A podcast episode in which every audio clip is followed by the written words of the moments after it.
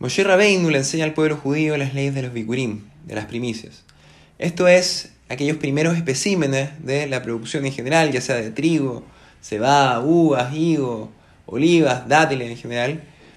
Todas estas debían ser llevadas al templo, al Beit HaMikdash en Jerusalén, para que fueran presentadas al Cohen, al sacerdote, que era el que oficiaba.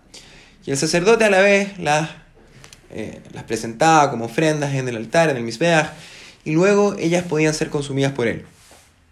Lo curioso de esta mitzvah es que, a pesar de que se enseñó en conjunto con la entrega de la Torá y otras mitzvot, esta solo pudo hacerse efectiva varios años después, una vez que Am Israel, que el pueblo judío, estuviera sentado en su totalidad en la tierra de Israel. Así podemos apreciar de la lectura del libro Yoshua, que, o quien fue el sucesor de Mayor Rabbeinu, y de acá se desprende que este proceso de asentamiento duró 14 años. De esta forma, durante todo este tiempo y hasta que se conquistara totalmente la tierra prometida, nadie estaba obligado a llevar las primicias anualmente al templo. Y la razón de lo anterior es que el ritual de las primicias de los Bikurim expresaba un agradecimiento por la bondad de Hashem por habernos entregado la tierra de Israel. Y en la medida de que a lo menos un yehudí no había recibido la porción que le correspondía a la tierra, el pueblo en su conjunto no podía experimentar ni expresar una alegría y un agradecimiento total por ello.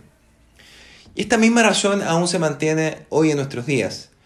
Así en la medida de que a lo menos un yudí se encuentre materialmente o espiritualmente privado, todos nosotros, el resto, no podemos sentir ni experimentar una alegría completa.